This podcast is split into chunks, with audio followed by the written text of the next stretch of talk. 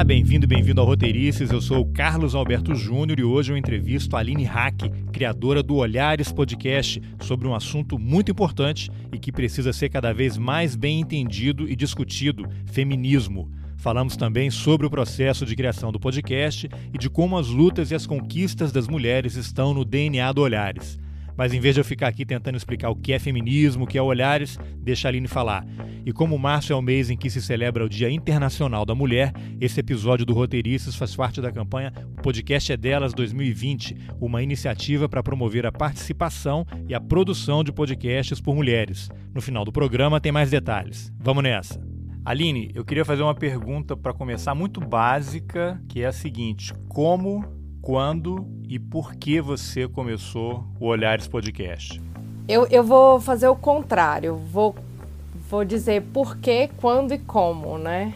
Primeiro, eu, eu quis criar um podcast é, até mesmo por uma questão de perspectiva de gênero, né? É, eu trabalho com a parte de gênero desde 2013 eu sou advogado de formação e algo que eu percebia dentro de grupos de conversa, dentro de capacitações, era uma necessidade muito grande das mulheres falarem. E essa necessidade vem é, do tanto de silenciamento que nós mulheres somos submetidas, né? Então a gente não tem espaço para conversar, a gente tem nossa participação diminuída nos espaços públicos é, fora outras violações, como é, é, você quis dizer, né?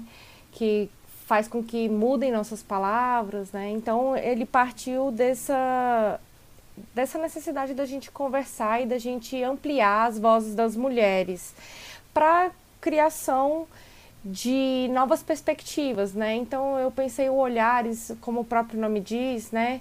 É, como a perspectiva que nós mulheres queremos criar é, a partir da desconstrução da visão do mundo sobre as mulheres. Então, a gente tem uma construção discursiva do senso comum para depois é, conversar a respeito das mulheres e depois atribuir esses novos olhares a partir da narrativa e da vivência dessas mulheres. Indo para a pergunta quando, né? É, veja bem, eu comecei a trabalhar em 2013 com a questão das mulheres, mas em 2016 eu comecei a ventilar o projeto do Olhares com outras pessoas, até que em 2017 nós lançamos no dia, no dia 8 de março, simbolicamente, o Olhares Podcast. Então, o Olhares Podcast ele foi construído previamente, ele envolveu um, é, planejamento, envolveu benchmarking, envolveu é, percepção, né?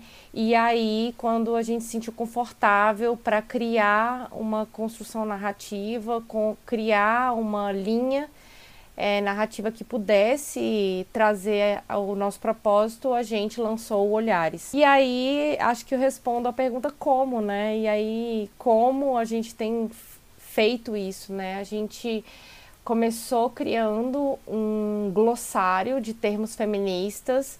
Hoje, é, três anos depois, muito do que eu desenvolvi naquele momento é, já amadureceu dentro da minha cabeça, já já tem um pensamento às vezes até diverso e tá, e tá lá justamente para provar que a gente também amadurece na produção do conteúdo. Num segundo momento a gente desenvolveu temas que a gente gostaria é, de aprofundar, como a questão dos direitos humanos e dos movimentos sociais, para a partir daí feita uma contextualização, feita uma imersão dentro desses conceitos, a gente pudesse é, enfrentar temas específicos dentro da temática de gênero, né? Então, depois que a gente falou de movimentos sociais e direitos humanos, a gente começou a, a, debater temas como mulheres em situação prisional, mulheres refugiadas, a militância LGBT dentro da questão de gênero, o feminismo negro e outras questões que fizeram que o olhar se tornasse o que ele é hoje. E você faz o podcast com mais alguém? Você tem uma equipe ou, ou você vai ali na, naquele estilo guerrilha? É, bem, hoje eu tenho uma produtora de podcast, né? Mas basicamente quem faz o olhar sou eu. Ele é, ele é meio que o meu xodó, assim, né? Então quem faz a parte de planejamento, networking, condução de pauta, gravação, curadoria de convidadas e temas sou eu. Eu tenho uma pessoa da minha equipe que faz a edição e o planejamento de comunicação, que é um sócio da minha empresa, e tem uma equipe que faz a construção do conteúdo no site, né? Então, é, hoje nós somos seis pessoas. Nós já fomos três, depois fomos seis, depois fomos quatro e hoje estamos em seis de novo. Então a gente vai construindo conjuntamente o programa e porque querendo ou não, os temas que são desenvolvidos no site acabam trazendo conteúdo para os programas e vice-versa. Os temas você já falou um pouquinho aí, a questão de mulheres, né? Temas que são caros às mulheres e, e cada vez mais importantes, principalmente nesses dias tão complicados que a gente está vivendo mas vocês sempre entrevistam mulheres? É, é, é, uma condição básica assim? Ou já entrevistaram homens também? Como é que vocês lidam com essa questão? Ou é realmente parte do projeto? É um, é um podcast feito por mulheres, sobre mulheres e as entrevistadas serão sempre mulheres? A nossa proposta é levar vozes de mulheres, né? É, mas isso não significa que o projeto não esteja aberto a ter homens em alguns episódios, né? É, nós tivemos homens no episódio sobre identidade e transgeneridade, que nós tivemos um homem trans na mesa, e nós tivemos três homens no episódio de masculinidades, né? Dentro dessa, desse tempo de produção mesmo, eu tenho como missão elevar vozes das mulheres, né? Mas como um dos braços do Olhares hoje também é a divulgação científica, pode ser que em programas futuros, talvez, né, nós estamos avaliando a possibilidade de termos homens aliados às pautas de gênero que estejam pesquisando essas áreas, né? Mas como nos programas atualmente nós temos essa preocupação da preservação das narrativas, e principalmente da construção dos direitos humanos a partir dessas narrativas, as convidadas vão ser mulheres nesse sentido, né? Porque é, é, o, é a história que nós desejamos construir, né? É a pauta que nós desejamos é, ventilar e construir e, perceber direitos humanos a partir da fala das mulheres. Tá, e você, como é que vocês definem as pautas? Você já deu ali mais ou menos o, os temas, né? Principais, eu queria que você falasse um pouquinho dessa produção. É, são temas que eventualmente estão relacionados a um fato que tem acontecido na semana, ou vocês já têm uma, uma pauta é, com antecedência que vocês vão cumprindo ao longo do ano? Como é que vocês discutem esses assuntos? E aí aproveito para você pedir para você detalhar um pouquinho como é que é essa parte da produção, porque as pessoas ouvem podcast, mas elas não têm a ideia do trabalho que dá entre o momento da pauta até aquela hora que ela aperta o play para ouvir o podcast na playlist dela. Se você pudesse cobrir um pouquinho essa parte de produção para as pessoas entenderem como é que é esse processo. Bem, esse projeto ele, ele demanda um tempo considerável, assim. É, para minha sorte é também o que eu trabalho e o que eu pesquiso na, na universidade, né, no mestrado, o que facilita para mim concatenar esses temas, mas o Olhares hoje ele tem uma média de 20 a 30 horas de produção, desde a concepção do tema até a edição final e divulgação nas redes. Então, se você parar para pensar, é um tema considerável, né? É, como é que eu penso esses temas? No início, eu pensei é, dessa forma mais introdutória, né? Hoje o Olhares ele tá com uma repercussão melhor, ele tem entrado mais nesses grupos de mulheres que debatem essas questões de direitos humanos e de militância. E essa construção inicial sobre temas é, facilitou com que a gente pudesse desenvolver temas específicos, né? Estando dentro desses grupos de militância e estando dentro da, da universidade, isso me permite conhecer temas que são pouco explorados pela mídia tradicional. Então, hoje eu, como eu penso os temas, né? Eu, como eu estou na universidade fazendo mestrado em direitos humanos, eu gravo o semestre em dois, três meses das minhas férias e lanço no semestre, né? E caso venha algum tema urgente, alguma questão que precisa ser debatida, eu encaixo esse essa gravação dentro dessa construção narrativa que eu fiz para o semestre, né? Hoje eu faço assim. Pensando no início, né, que eu pensei glossário, é, temas quentes e tudo mais. Quando a gente debateu direitos humanos, a gente escolheu quatro, cinco temas para falar exclusivamente sobre direitos humanos de mulheres, né? É, questões como, igual eu falei, a questão das mulheres em situação prisional, a questão é, das mulheres refugiadas. Aí, depois que a gente pensou em movimentos sociais, eu comecei a desmembrar é, movimentos sociais de mulheres. Então, eu comecei a falar sobre mulheres indígenas, mulheres quilombolas, o próprio feminismo negro, a militância LGBT. Só que dentro desses temas há outras questões que precisam ser debatidas, né? Então hoje a gente já falou sobre é, questões mais pontuais, né? Como a própria questão da, de mulheres e tecnologia, mulheres migrantes, sobre a questão é, da solidão da mãe, né, das mães solo, falamos sobre a questão da gordofobia. E começamos também a desenvolver temas é, que ainda é, vão gerar novos episódios, como vertentes do feminismo, né? A gente falou sobre ecofeminismo no ano passado, falamos sobre feminismo e religião com a visão cristã e a gente também quer desenvolver esses outros temas.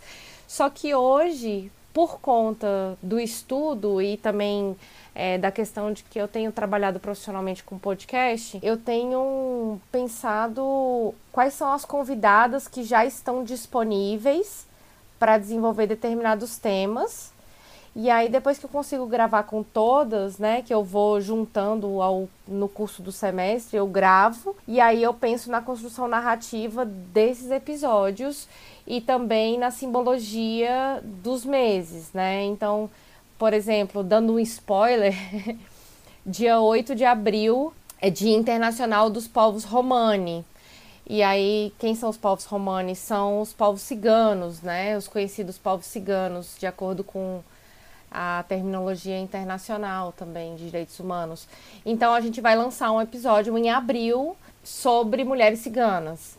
Então eu também fico pensando nessa, é, nessa construção. Outro tema que vai ser muito debatido nesse semestre, que foi muito pedido no ano passado, foi sobre a questão das mulheres na política. E esse ano a gente está em ano eleitoral. Então isso também é pensado, né? Então, quantos temas nós vamos desenvolver sobre mulheres e política, sobre eleições municipais, sobre questões de gênero dentro dos partidos e tudo isso está sendo desenvolvido também esse ano, né, respeitando as datas, né, para as eleições municipais, né, o tempo de filiação partidária, lançamento de candidatura e dentre outras coisas, né. Ah, você falou uma coisa interessante que em relação à escolha dos temas, né, em geral temas que são pouco explorados pela mídia tradicional, mas eu ousaria dizer que são temas de uma relevância tão grande e que são ignorados pela imprensa. Eu sou jornalista, passei 25 anos da minha vida trabalhando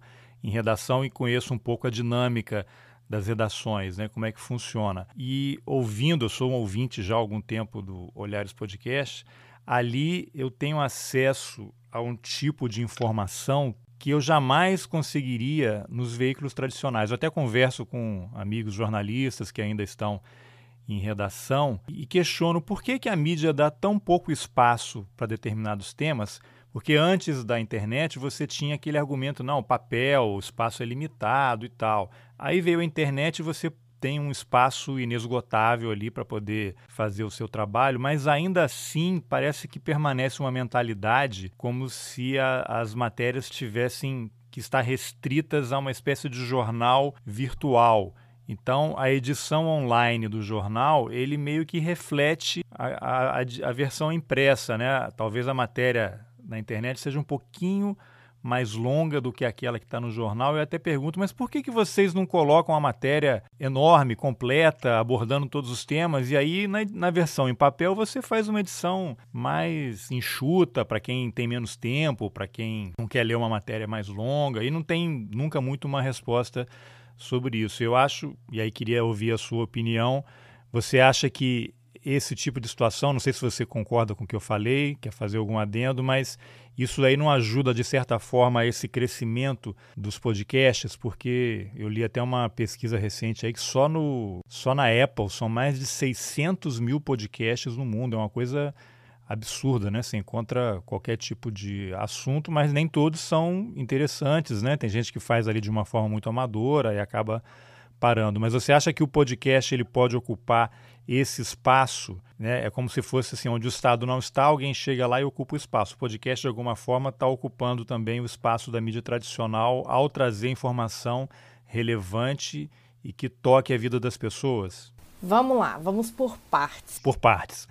Vamos por partes. É, essa questão da mídia tradicional não assumir esses temas, eu acho que é porque envolve também assumir culpas, né? Então, a partir do momento que você começa a debater determinados temas, é, não tem como se desvencilhar ou esquivar é, da situação que o Brasil se encontra hoje e historicamente construiu, né? Então, quando a gente debate sobre a questão de, da população negra, não dá para se desvencilhar da questão da precarização do trabalho, da marginalização, né? De colocar pessoas desse grupo que é socialmente vulnerável totalmente à margem é, das políticas públicas, né? Até mesmo ignorar a situação de uma política de miscigenação para promover um embranquecimento da população. Isso tudo não é falado. E a partir do momento que a gente começa a dar voz para essas pessoas, essas pessoas começam a questionar esses fatos e fica muito complicado para essas pessoas que não têm é, que, que não têm abertura para promover esses debates, né, para apenas veicular situações sem promover essa discussão, debater isso com mais afinco e, enfim, acaba gerando pautas vazias, acaba gerando uma discussão pormenorizada, superficial, que acaba caindo na mesma situação que eu comentei no início do programa, que é o silenciamento, né? Então, é, o segundo ponto é que esses grupos, e aí eu vou colocar grupos de mulheres, grupos de pessoas negras, pessoas LGBT, é, especialmente pessoas trans, né? É, pessoas de grupos tradicionais, como pessoas indígenas, quilombolas, ciganas, é, não são vistas como pessoas que fazem parte da sociedade como um todo, se não for pensada dentro, dentro desse contexto de miscigenação. Então, é, quando essas pessoas procuram desenvolver esses temas dentro desses canais tradicionais, quem são as pessoas que vão decidir quais temas vão entrar? São as pessoas que detêm o poder. E quem são essas pessoas? A maioria são homens é, cis, brancos, né? Então, essas pessoas não vão querer assumir a culpa, assumir essa pauta e por isso acaba caindo nesse silenciamento da mídia tradicional. E aí, entrando na questão do, da mídia podcast, de fato, o Estado ainda não está na mídia podcast, mas não vai demorar muito, ele vai entrar lá. Os grandes canais de comunicação já entraram, né? Hoje nós temos aí canais grandes como G1, CNN, CBN, Band News, UOL, é, exercitando esse poder midiático dentro desses canais, o que acaba também ofuscando grupos que não têm tanto poder de produção como esses canais, né? Se você pensar que, igual eu falei, o Olhares é, leva entre 20 a 30 horas para ser produzido, e isso é uma questão de definição de tema, é, pesquisa de pauta, pesquisa da pessoa que vai falar. Eu vou saber o que, que essa pessoa fala na mídia, o que, que ela tá, no que, que ela está envolvida, se isso é de acordo com o meu programa. Ou seja, também envolve até um termo que a gente fala é, dentro do, dos grupos empresariais, que envolve um compliance de conteúdo, né? Se essa pessoa está desenvolvendo algo que realmente faz sentido para o meu conteúdo. Dentro dos canais de mídia tradicional, eu tenho uma pessoa que faz essa curadoria, eu tenho uma pessoa que vai pesquisar, eu tenho uma pessoa, uma pessoa para produzir a, a pauta, né? Vai lançar as perguntas para convidada ou para o convidado. E esses grupos que estão fazendo a mídia de forma independente não tem esse, essa equipe, então, você observa que acaba que muita gente desiste porque muitas vezes esse conteúdo é feito de forma gratuita ou essa pessoa permanece ali de uma forma é, um pouco mais dificultosa, né? Produzindo ali a duras penas, né? Porque normalmente ela tem que conciliar isso com um, um trabalho remunerado que, que vai pagar os boletos dela no fim do mês, né? de uns meses para cá você teve um monte de lançamentos de podcast dos grandes grupos. G1, UOL, a revista Piauí, né? Tem o Foro de Teresina, tem a Maria Vai com as Outras, agora lançaram um A Terra é Redonda sobre ciência e tecnologia. Eles estão ocupando esses espaços. Com raras exceções, o que eu observo nos casos do G1, eu cheguei a ouvir alguns deles, mas parece que o podcast é uma editoria dentro da redação do G1 ou da Globo. Eu comecei a escutar e parecia assim, poxa, mas isso aqui podia é um programa da Globo News que eles botaram no formato de áudio, né? Eu não consegui identificar uma profundidade no debate que justificasse eu usar o meu tempo para ouvir esse podcast em vez de pegar e escutar um Olhares ou um outro podcast que trata de temas que não estão sendo abordados como eu gostaria de, de ouvir ou de ler e, e que eu não encontro em outros lugares. Eu não sei se essa é uma impressão só minha. E tem um pouco isso que você falou também, né? O cara tá no G1, tá no UOL, ele tá lá empregado com salário, o trabalho dele é esse, ele tem uma equipe para produzir aquele material. E quem tá do outro lado fazendo de forma independente, é isso, tem que pagar as contas e aí vai ficar de madrugada fazendo o trabalho, mas ainda assim eu consigo identificar nessa podosfera alternativa, digamos assim, com todo o mérito, um trabalho hercúleo e de muito mais qualidade, porque não é só a parte estética, né? Você tem uma trilha sonora que custa dinheiro, nem todo mundo pode pagar uma trilha para colocar no seu, no seu programa.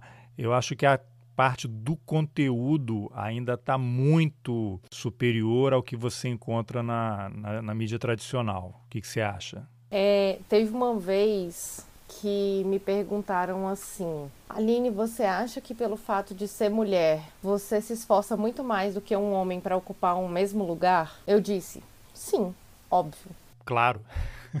né? E aí, se você perguntar para uma pessoa, é, como por exemplo a galera da Maré, que faz um trabalho ex excelente no, sobre dados, sobre os movimentos da maré. Se eles têm mais trabalho do que um grupo grande, se eles se esforçam muito mais do que esses grupos, provavelmente eles vão dizer que sim. E se você analisar o currículo das pessoas, né? Porque, tipo, é importante valorizar que dentro desses trabalhos, ele, apesar de ser feito de uma forma semi-profissional, artesanal. artesanal, são trabalhos profissionais. São trabalhos feitos por por pessoas, por jornalistas, por bacharéis em direito, por cientistas de dados, cientistas das mais diversas áreas, pessoal da linguística. Muita gente está fazendo podcast e é profissional naquilo que está falando, entendeu? Então, o que, que acontece? Você vê, e aí volta a sua questão na, na sua observação, né? São pessoas que fazem podcast sobre os temas que lhes agradam, são pessoas que são apaixonadas por aquilo que desenvolvem. Por isso que o conteúdo é muito bom. Por isso que o conteúdo normalmente é, é tratado com cuidado, porque sabem que é muito difícil competir com um podcast que tem uma equipe, porque aquele podcast ali ele vai sair é, com uma qualidade técnica, entre algumas aspas, né, melhor. Então, sim, são pessoas que se esforçam muito mais. São pessoas que se preocupam muito mais com o que o ouvinte vai, vai pensar. São pessoas que se aproximam mais com as pessoas que ouvem seus podcasts, né? Que trocam, que agradecem, né? Então, o que acontece? Você gera um público muito fiel, você gera um público muito engajado, um público que defende o seu podcast, porque sabe que você produz aquilo ali com afinco, com dedicação, né, com profissionalismo. De fato, Carlos, assim, é mais difícil competir. Então a gente tem que competir pela excelência, né?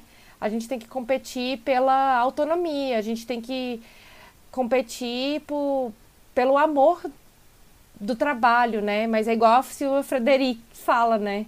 Isso que vocês chamam de amor é trabalho não pago, é trabalho não remunerado, né? Exatamente, até porque, enfim, tem uns podcasts, acho que é o caso do Olhares, né, que tem aquela questão do padrinho, né, a pessoa pode colaborar, fazer uma, uma doação, que é uma espécie de assinatura, né, não deixa de ser uma assinatura para ajudar você a pagar a despesa, porque produzir podcast também tem um custo, né, desde ligação telefônica, hospedagem, site, é, identidade visual, tudo isso é um profissional que está por trás produzindo aquilo também, né. É, um podcast hoje, se for feito de uma forma cobrada, né, ele sai em média aí é, entre 2 e 4 mil reais um episódio. Se você for colocar na ponta do lápis todo o trabalho que é feito, né, de, de, curadoria, de produção de conteúdo, de edição, de social media e tudo, é um trabalho, não é, não vou dizer relativamente caro, porque se nós formos considerar a, a mídia tradicional, que um anúncio num jornal pode chegar a 200 mil reais, entre, entre 10 e 200 mil reais, né? É um trabalho de, de longa permanência, né? Você coloca o conteúdo do podcast no ar e esse conteúdo ele gera efeitos, ele gera público durante muito tempo, né? Se ele for uma, uma a chamada pauta fria, né? Que é um tema que você desenvolve sem estar atrelado a uma situação imediata, uma notícia, uma situação histórica é, atual, supondo, né? Como é, a, como é o caso de podcasts de jornalismo, é, você consegue manter esse conteúdo no ar e a discussão continua acontecendo durante muito tempo, né? Tem episódios do Olhares que nós lançamos em 2017 que até hoje são episódios mencionados no feed. Nossa, vocês abriram minha cabeça. É, eu não tinha parado para pensar nisso e hoje a conjuntura de de três anos já mudou, mas ela ainda existe. É, sabe? e quando você olha na lista ali dos episódios que você já fez na, no contador, né? Você tem episódios antigos que você nem lembra mais, mas as pessoas continuam escutando, né? Todo dia tem ali, o númerozinho vai mudando, alguém está escutando e de certa forma está sendo tocado por aquele conteúdo. É, com certeza. No Spotify, é, se for colocar no número de downloads, no nosso top 5 está o episódio número 2, o que é feminismo para você ver. Uhum. Ó, depois eu vou colocar o link do, do Olhares aqui também nas informações do podcast, mas você tocou aí numa questão muito importante, né? E aí eu queria usar isso. O que é o feminismo, Aline? Você é feminista radical, de extrema, não sei para que lado aponta isso. O que, que você pode falar para um homem como eu, que, como a maioria dos homens, entende muito pouco sobre tudo, praticamente?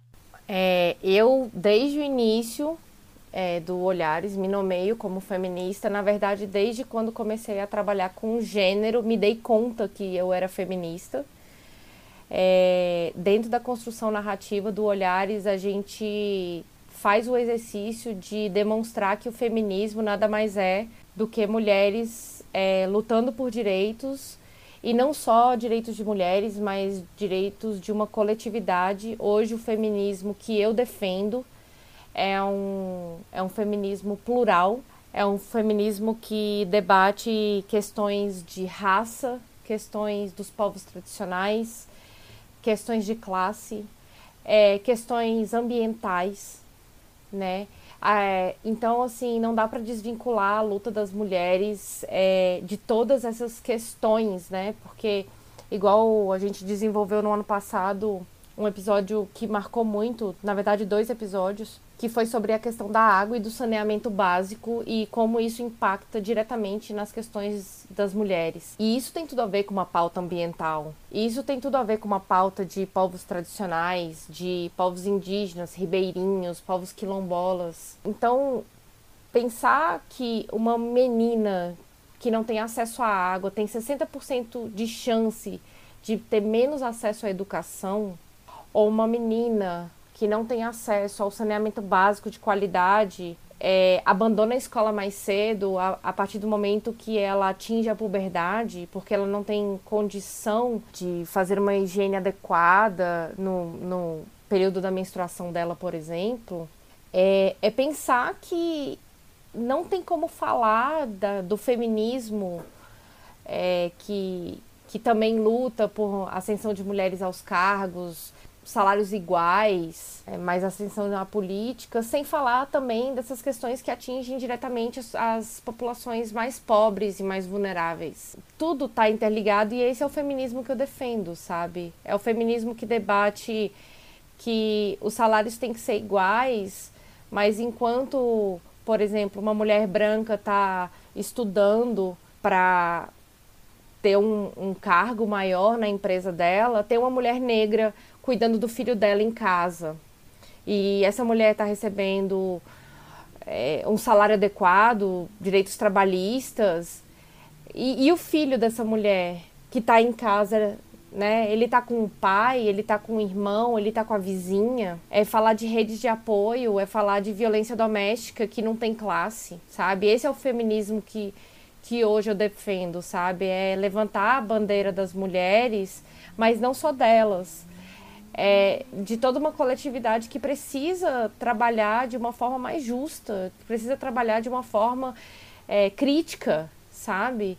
Que precisa debater temas e precisa refletir sobre eles de forma que a gente possa valorizar pautas que, que não estão sendo tratadas e também, ao mesmo tempo, saber como a gente vai solucionar esses problemas. Muito bem. Aline, a internet amplificou a idiotice, né? Abriu os portões do inferno também. Você tem muita coisa interessante, mas virou um problema. Eu não sei se você tem acesso a alguma pesquisa que mostre isso, mas pela sua percepção, lógico, a misoginia sempre houve, violência contra a mulher, discriminação sempre houve, mas você tem algum sentimento se essa situação hoje está melhorando ou está piorando? Lógico que embutido nessa pergunta tem uma provocação para você comentar esse momento que a gente vive hoje, que você tem um presidente que é misógino, que é contra negros, tem um ministro da Educação que é contra a educação, um ministro do Meio Ambiente que é contra o meio ambiente, e as mulheres, dentro dessa resposta anterior sua aí, são as que mais sofrem em todo esse contexto. Que reflexão você poderia fazer sobre isso em termos de, dessa violência toda que existe, né? As mulheres sendo atacadas, as mulheres jornalistas, as mulheres que tiveram lutas históricas em várias áreas. Você acha que isso está ganhando uma dimensão é, muito grande e as pessoas agora se sentem com procuração para poder agredir, para poder ofender? Eu, eu, eu penso muito sobre essa questão midiática, sabe? Essa hipermobilidade, essa hiperconectividade, como é que isso impacta diretamente na vida das pessoas, né? Eu acho que é muito mais fácil demonizar e demonstrar os malefícios da, das tecnologias, né? Só que a gente não percebe que a tecnologia ela só reflete aquilo que a gente vivencia fora dela. Então, a partir do momento que a gente começa a fazer a crítica de que dentro dos ambientes offline existe racismo, existe discriminação de gênero, existe silenciamento, a gente começa a entender que as violências sofridas e a elevação de discursos dentro da, da, dos ambientes midiáticos, ele é só um reflexo de tudo isso, sabe? O que, que acontece hoje? Como as novas tecnologias é, presentes na internet apresentam essa possibilidade de desenvolver um discurso de forma emancipatória, ela também acaba desenvolvendo um discurso que revela a essência dos homens e das pessoas, né? A Hannah Arendt mesmo falava isso da, da questão do homem, né? Então, o que, que acontece? Quais são os discursos que nós estamos vendo, lendo, ouvindo dentro desses ambientes midiáticos? Porque, de fato, a ódio, a discriminação, a assim, um movimento que enfim, que traz, né, essa série de, de violações. Mas se você parar para observar também, a gente consegue dentro desses espaços acolher muitas vozes de demandas sociais, justamente porque esse caminho está tá sendo favorável para essa, essa camada da população. Né?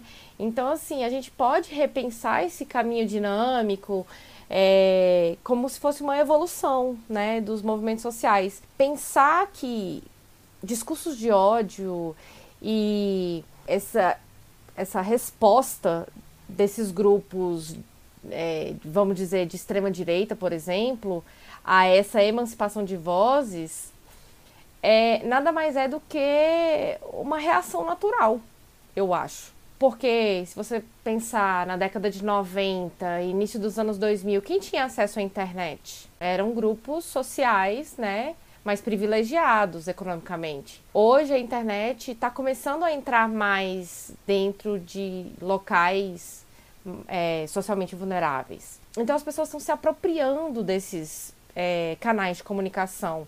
O fato é que quem tem o poder não quer perder o poder, né? É, eu, eu, eu, lembro muito, assim, é, é interessante como é que algumas construções ficam na nossa cabeça, né? A minha mãe falava muito que quem tem 100 não quer ter 10. Ah, claro, vai perder, né? Vai perder, né? E assim, e por que que a gente pensa que é perder e não dividir, sabe? É justamente por causa da manipulação desses discursos, é por causa de um poder hegemônico, né? Então, se eu tenho 100, 100% da, da, do poder sobre a comunicação, 100% sobre o controle é, da construção discursiva.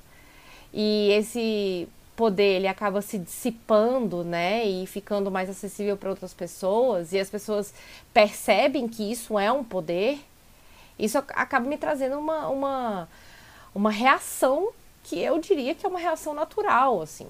É uma reação natural. O ponto é que a gente precisa pensar como é que a gente vai reagir a isso. Como é que a gente vai se organizar para enfrentar essas reações? Porque a partir do momento que eu perdi o poder de comunicação, a partir do momento que eu perdi a minha voz, ou que isso está sendo é, dividido, eu, eu tenho um outro mecanismo de poder que vou avançar contra isso, né? Que é um poder econômico, normalmente. Então, eu vou criar estratégias dentro desse que esse poder econômico me possibilita, né? Então, eu vou é, contratar pessoas para trazer mais visibilidade para minha questão. Eu vou disparar mensagens falsas e eu vou contratar pessoas para isso, né? Eu vou patrocinar é, discursos de ódio né? Então, assim, são estratégias, mas são estratégias movidas por grupos econômicos, né? Se você parar para pensar, é, é, mais ou menos essa lógica. É, eu estou olhando aqui, enfim, te ouvindo e era uma coisa que eu queria te perguntar, entrei aqui na internet. A gente está conversando há mais ou menos 40 minutos, né? 42 minutos aqui na gravação. E aí eu peguei uma matéria de setembro do ano passado, deve ser, já deve ter um número atual que eu não tenho aqui, mas o Brasil registra um caso de agressão a mulher a cada quatro minutos. Desde que a gente começou a falar, pelo menos 160 mulheres sofreram algum tipo de agressão no Brasil. E quando a gente vai vendo as pesquisas, esse número ele aumenta, né? Eu não sei se é por causa de notificação, as pessoas estão denunciando mais, ou a violência está crescendo. Queria que você comentasse um pouquinho sobre isso. Eu antigamente falava que que não estava crescendo, que na verdade as pessoas estavam tomando consciência que isso era violência.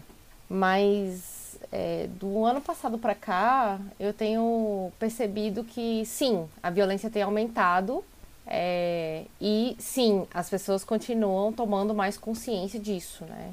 Trabalhando especificamente sobre questões de gênero, sobre a questão das mulheres, né? Eu acrescentaria aí pelo menos mais 40 a 60% nesse número que é o que retrata de subnotificações, né? Porque é, é, pesquisas têm sido desenvolvidas também nesse sentido, né? De que por que, que as mulheres não denunciam, por que, que as mulheres é, não seguem adiante em, nessas questões, né? De procurar uma delegacia, procurar um atendimento básico de saúde para é, denunciar um caso de violação sexual, por exemplo, que você não precisa necessariamente de ir na, na delegacia. Caso a mulher sofra uma violação sexual, ela pode ir diretamente num atendimento básico de saúde, no hospital, né? Por quê? E é o medo, né? E tanto é que é através dele que, que os grupos de maior poder que a gente estava falando agora há pouco utiliza a sua fonte discursiva, né? Através do medo. Então as mulheres têm medo de serem julgadas na, nos seus grupos sociais, têm medo de serem mortas, têm medo de perder o emprego. Muitas mulheres perdem o emprego por causa de violência doméstica e violência de gênero, né? E aí eu coloco também a questão de assédio moral e sexual no ambiente de trabalho e dentre outras situações, né? É, a gente quando olha esse número, a outra informação que está embutida nele é que, no seu percentual, mas sei lá, talvez 95%, 99% desses casos acontecem dentro de casa. É uma violência feita pelo marido, pelo pai, pelo irmão, pelo primo, pelo tio. Não é que a pessoa, a mulher está na rua e foi espancada, né? É por alguém que conhece. O que acontece com os homens, Aline? Os homens têm salvação? Eu, não, eu tenho uma filha de 8 anos e tenho um filho de 4. Né? Quando eu ouço, leio essas notícias, eu fico para morrer, assim, porque, eu não sei, a gente está indo para um caminho que. Eu não sei, não sei onde é que a gente vai chegar, o que, que a gente pode. O que, que acontece com os homens que, que praticam toda essa violência? Você já se debruçou um pouco aí sobre isso? Toda essa discussão é pautada na questão da masculinidade, né? Como é que a psique do homem é construída socialmente, né? É, são anos e anos de trabalho, de trabalho da sociedade em dizer que o homem tem direito a, a dominar corpos de mulheres, a dominar suas próprias vidas, né? É, são anos de de reação social, colocando mulheres em situação privada, por exemplo, reduzindo a atividade delas a, ao ambiente doméstico, aos trabalhos de cuidado. Então, perguntar se os homens têm salvação, eu diria que é tipo a pergunta do milhão, assim, sabe?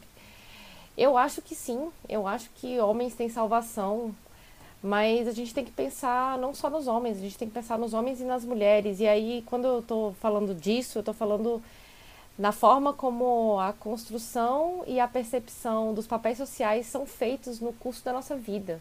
E aí, quando eu estou falando de mulheres aqui, eu não estou falando de mulheres que estão buscando por direitos, igual eu estava falando antes. Eu estou falando nessa construção da nossa cabeça, né? Da, da, dos papéis de gênero, de colocar é, brinquedos para crianças e separar esses brinquedos por gênero, né? Então vamos colocar brinquedos de cuidado para as meninas, casinha, bonequinha, é, atividades de pintura, bordado. E para os meninos colocar atividades que desenvolvam a lógica matemática, construções, é, desenvolvam o pensamento crítico. Pensar isso, e aí eu coloco você aí na condição de homem e pai, né? Seria incentivar as próximas gerações a pensar de uma forma igual, né? Então, comprar os mesmos brinquedos para meninos e meninas, né? Então, se eu tenho um menino e uma menina, eu vou comprar brinquedos para eles, né? É, e do mesmo tempo incentivar essas crianças num processo de educação, né? A respeitar as meninas, né?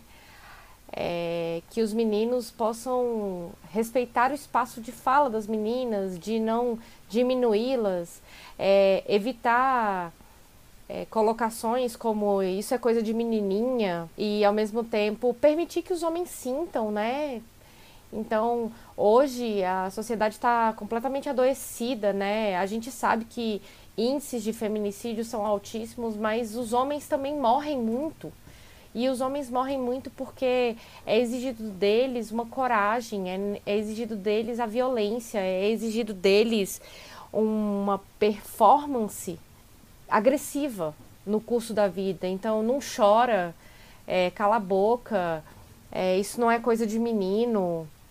ai, você tem que ser o melhor, você tem que, você tem que ser durão. Isso tudo vai adoecendo o homem no curso da vida e reflete diretamente nas relações humanas. Homens que bebem e se sentem encorajados e tirar satisfação, é, dirigem embriagados, é, dirigem de forma veloz e imprudente, têm armas em casa para se defender.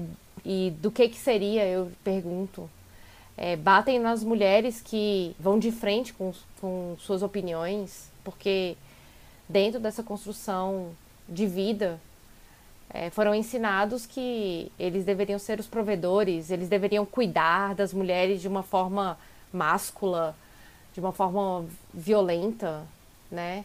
E isso reflete também na forma como recebem essas informações, né? Então, é, para a gente pensar se o homem tem solução, se o homem tem salvação no futuro, a gente tem que partir aí dessas gerações que estão vindo, né?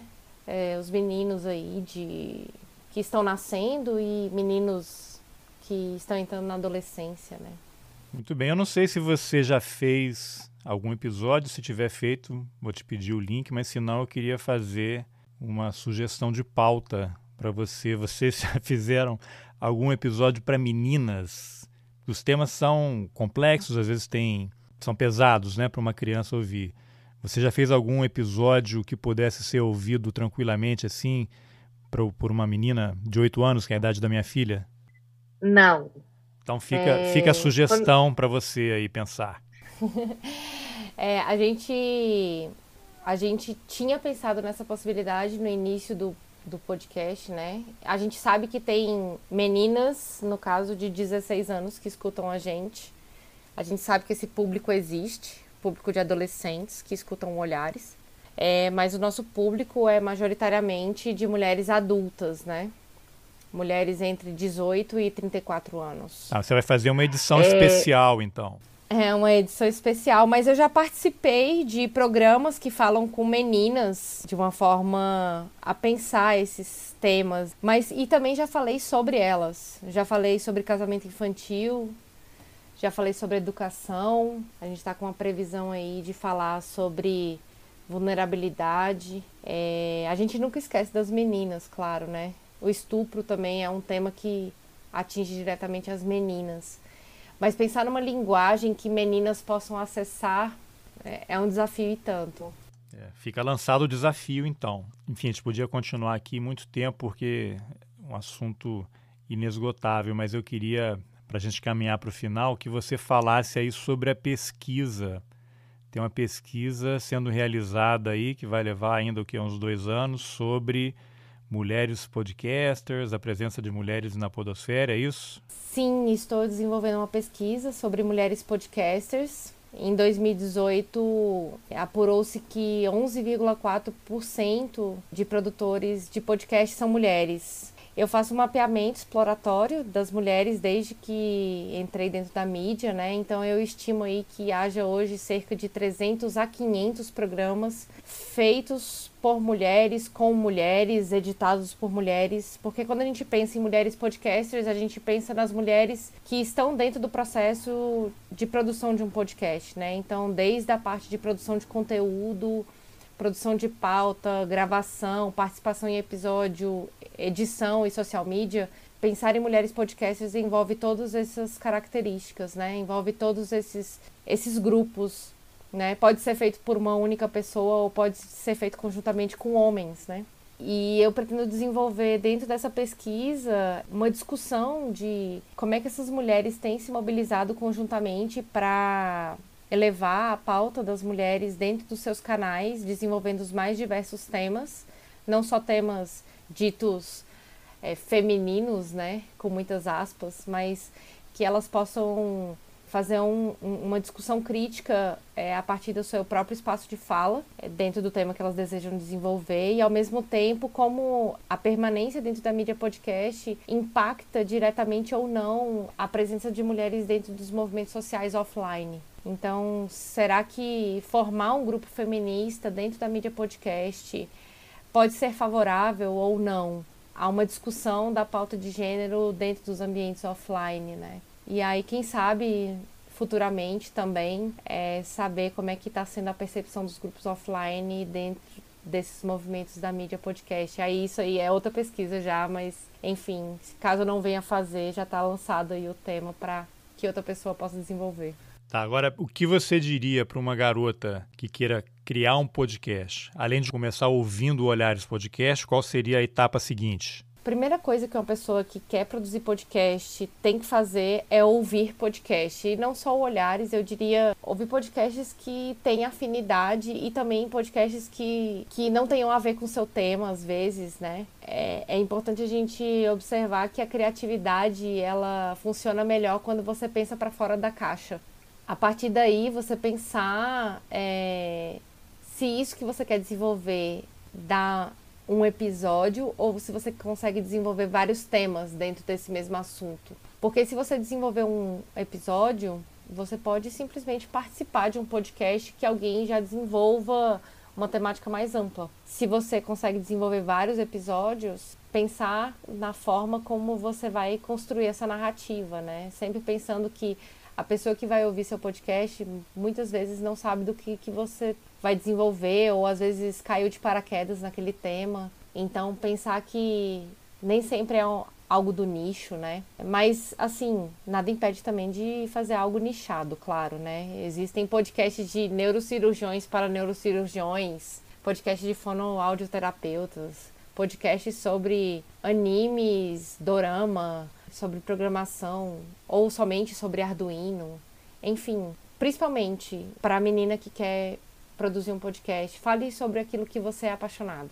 Porque quando você fala aquilo que você gosta, aquilo que você é apaixonada e que você defende, é, você com certeza vai fazer um trabalho bem feito. E você também tem um curso para quem quiser criar podcast, não tem?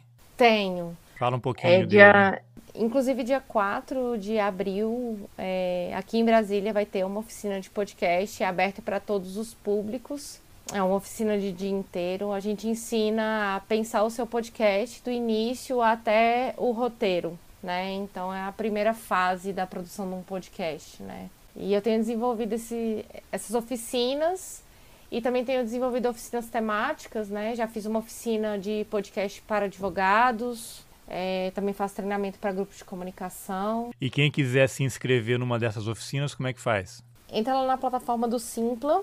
Eu te mando o link assim que a gente terminar essa conversa. Uhum. E em breve, quem sabe, aí a gente tá com um curso online, quem sabe, né? Pô, seria ótimo. Aí já você vai aceitar homens também, né? Para melhorar os homens do mundo. Não, todos os cursos aceitam homens, mulheres e pessoas não binárias. Ai, que ótimo. Tá bom, Aline, obrigado pela entrevista. Obrigada, Carlos. É um prazer estar aqui no Roteirices, junto com tantas pessoas incríveis que você já entrevistou aqui. É, você é mais uma, né? Pessoas, como você mesma ah, descreveu, obrigada. só tem pessoa foda.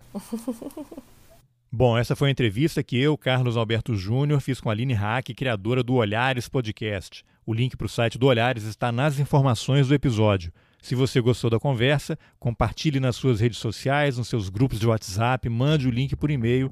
Isso ajuda a levar o Roteirices e o Olhares para mais gente.